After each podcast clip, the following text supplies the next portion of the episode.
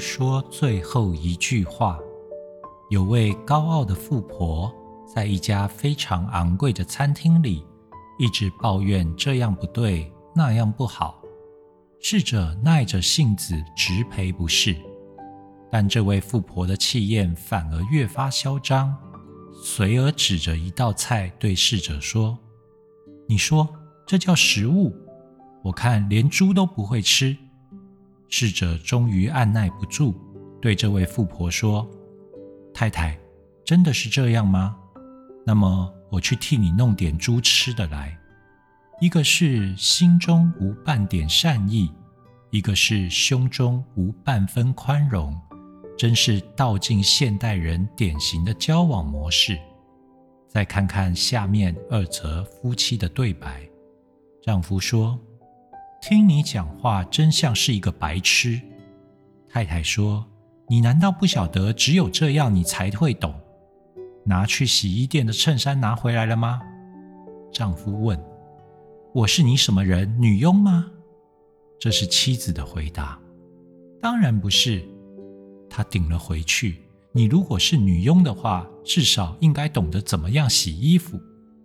我们经常掉进一个陷阱，就是争论必有输赢。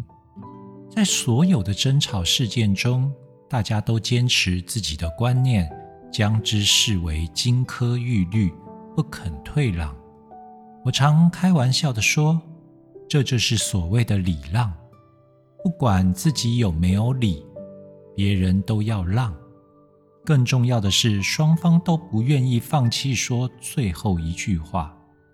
似乎谁说了最后一句，不管有理无理，谁就是胜利者。以致争吵不休。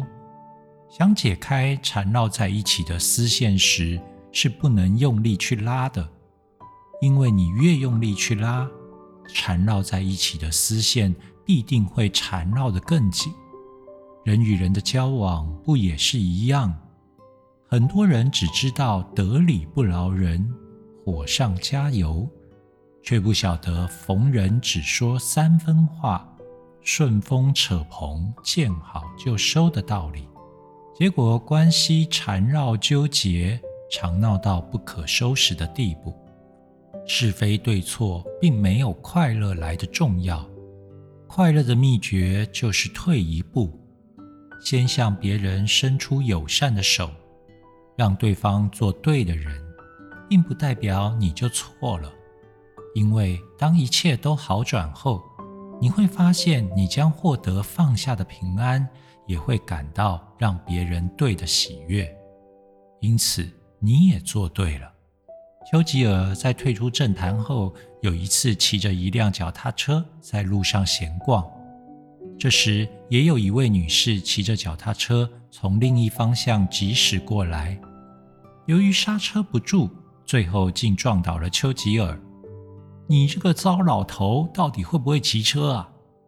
这位女士恶人先告状的破口大骂：“你骑车不长眼睛吗？”对不起，对不起，我还不太会骑车。丘吉尔对这位女士的恶行恶状并不介意，只是不断的向对方道歉。看来你已经学会很久了，对不对？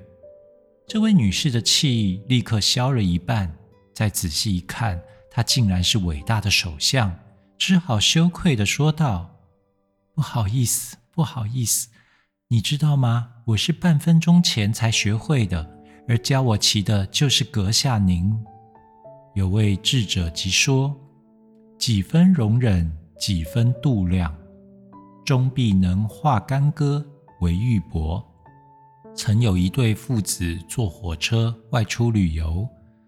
途中有位查票员来检查乘客的车票，父亲因为找不到车票而受查票员怒言以对。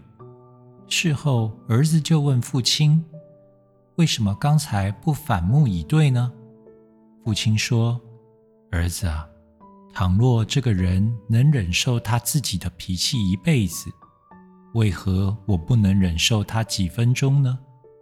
不说最后一句话。”则可以避免纠纷。